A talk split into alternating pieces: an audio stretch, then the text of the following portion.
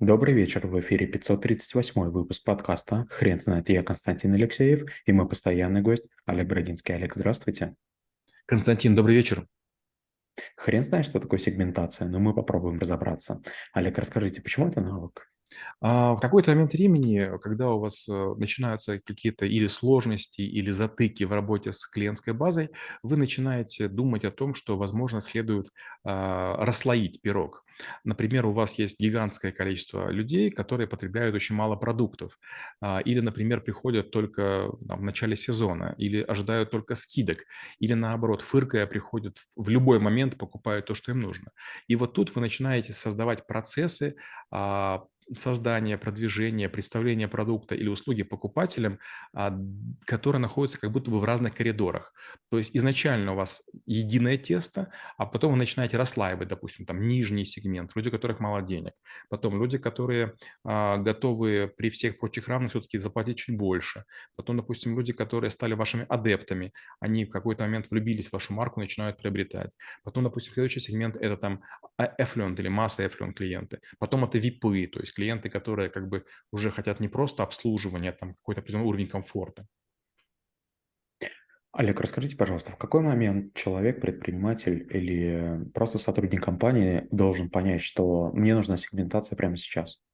Если у вас э, не очень много клиентов и не очень много сотрудников, вам не нужна сегментация. Но в том случае, если у вас есть несколько точек, допустим, некоторые точки находятся на вокзале, некоторые находятся там возле аэропорта, некоторые находятся там в центре города. Вот вы понимаете, что там находится разная аудитория. В центре города люди ходят очень часто пешком, а, потому что они где-то поставили машину там в ближайшем торговом центре, и поэтому там прошвыриваются по магазинам ближайшим.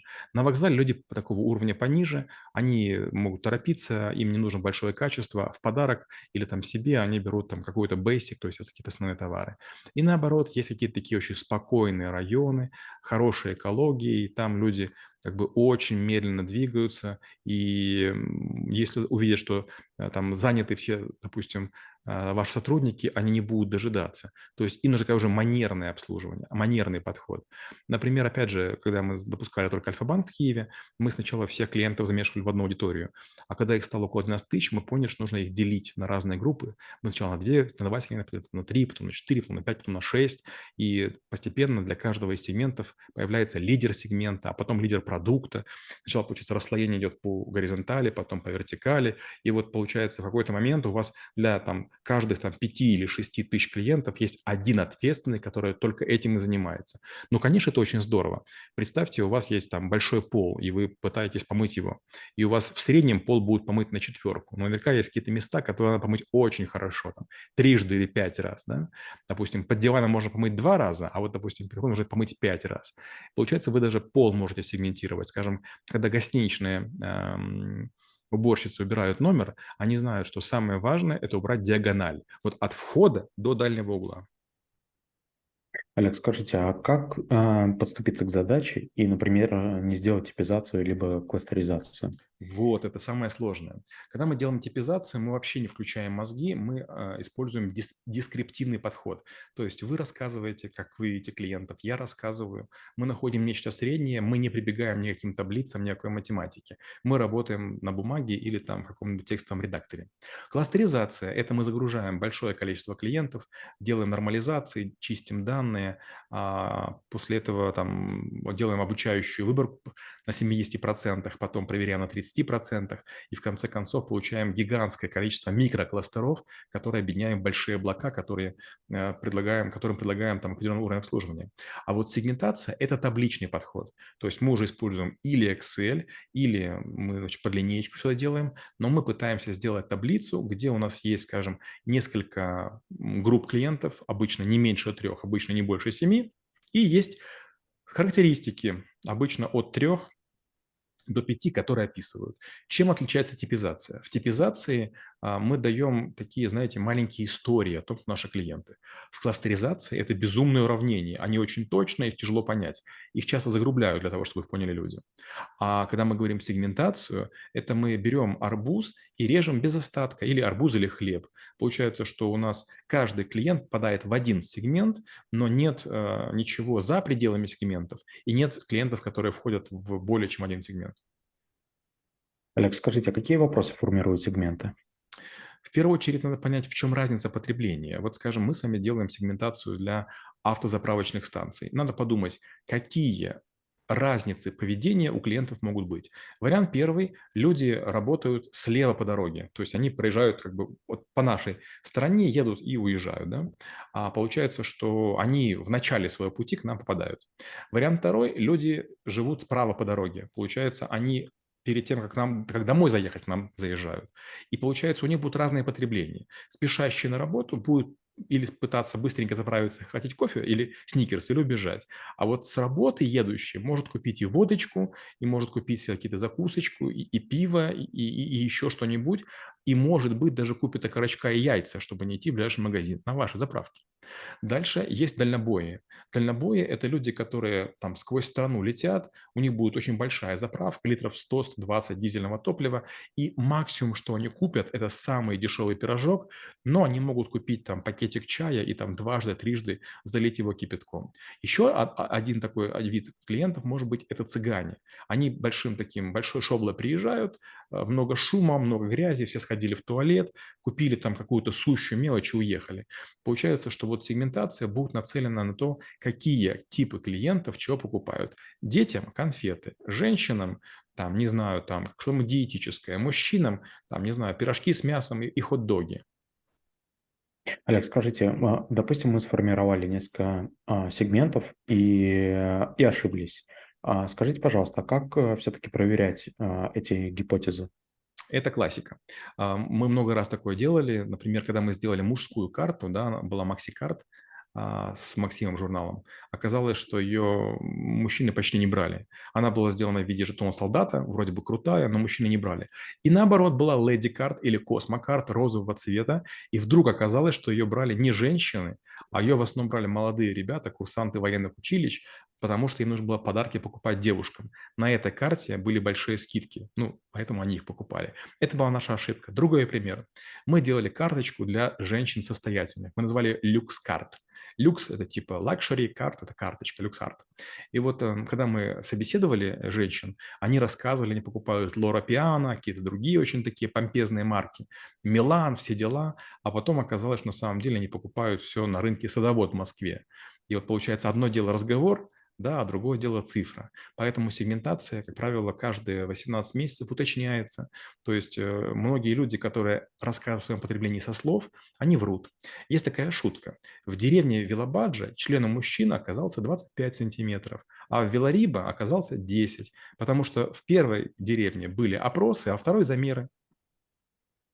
Олег, а скажите, пожалуйста, а сколько раз можно ошибаться? Допустим, мы э, сделали три попытки. Это, если я правильно услышал, по 18 месяцев каждая, и все три провалились. Что нам делать?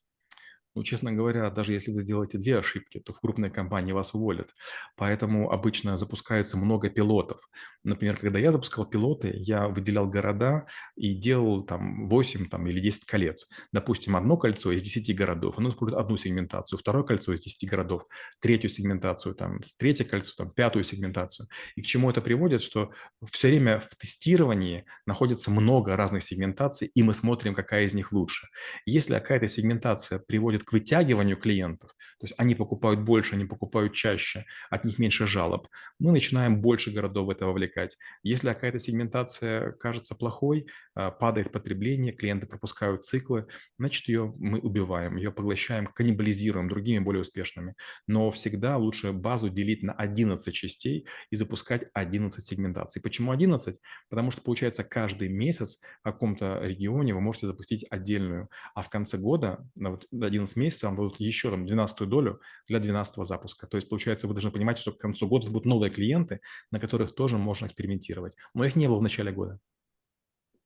Олег, расскажите, пожалуйста, а как понять, что сегментации нам достаточно, и в какой момент нам стоит перейти а, к кластеризации, например?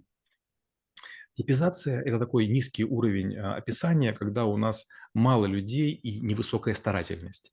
Сегментация – это точная математика, которая понимает очень точно клиент относится к какому-то сегменту, допустим, кто зарабатывает больше 500 долларов, находится во втором сегменте, кто больше 2000, находится в третьем. Но не факт, что мы установили правильные границы.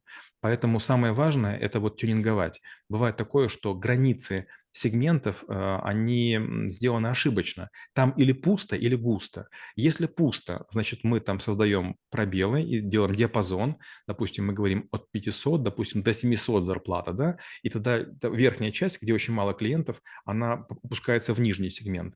Или наоборот, если на границе густо, мы из, допустим, там двух сегментов на границе, которые густо, делаем еще третью прослойку и говорим, давайте за этими ребятами отдельно пронаблюдаем. То есть мы переходим к более такому дробному подходу, более мелкой сегментации. Олег, а расскажите, пожалуйста, можно ли как-то просчитать прирост прибыли от того, что мы сделаем сегментацию либо кластеризацию? Нет, этого сделать нельзя. Почему? Потому что если у вас те же самые клиенты с тем же потреблением, то у вас э, ничего не изменится. Вы должны сделать специальное предложение. Вы должны сделать кросс-селл, upsell, топ-селл, сайд-селл. То есть вы должны придумать сеты, бандлы, наборы, специальные какие-то акции, мили, кэшбэки. То есть вы должны сделать какую-то пул-технологию, которая при прочих равных будет логична для людей. Например, это странно, но, а, допустим, сейчас очень многие люди имеют несколько карт банковских. Они говорят, если в банкомате снимать, это банк А. Если, допустим, там платить Э, допустим, там в ресторане это банк Б, а если за, за топливо банк С. Получается, что нужно придумать некую акцию, которая для конкретного сегмента в, в одном продукте объединит все, что вам нужно, и тогда выше вероятность, что будет пользоваться вашей карточкой. То есть ваш успех – это когда ваша карта лояльности, скидочная или там какая-то идентификаторская, она у человека каждый день. То есть она настолько ценна, что люди готовы носить ежесуточно. Олег, расскажите, как часто компания обращается к вам за сегментацией, и не могли бы вы, пожалуйста, рассказать про самый сложный пример, над которым вы работали? Константин, честно говоря, это будет один из коротких ответов. Нет, мы не занимаемся сегментацией. Сегментацию вполне хорошо делают маркетологи. То есть сегментация математики не требует. Сегментация – это некая системная работа, это такая типизация более высокого уровня. Поэтому нет, мы даже если нас попросить, мы даже не поймем зачем. Знаете, эта серия, как попросить вас галстук завязать. Вы же сам, сами галстук завязываете, да? И поэтому как, зачем вам кого-то об этом просить? То есть маркетологов сегментации учат. Это невысокая наука, это не rocket science. А вот кластеризация да. Это, опять же, вопрос не математики, а вопрос практичности. Я глубоко уверен, что, возможно, я один из худших математиков да, на рынке, там, СНГ и так далее. Но я провел столько кластеризации, что вот опыт э, моих ошибок и там миллиардные потери моих клиентов, они сделали там э, мне добрую службу, им плохую, а мне добрую. То есть моими ошибками оплачено как бы, нет, мои, мои ошибки оплачены другими, то есть я получил экспертность, другие получили потери. Не совсем честно, но селяви. Олег, спасибо. Теперь на вопрос, что такое сегментация, будет трудно ответить. Хрен знает.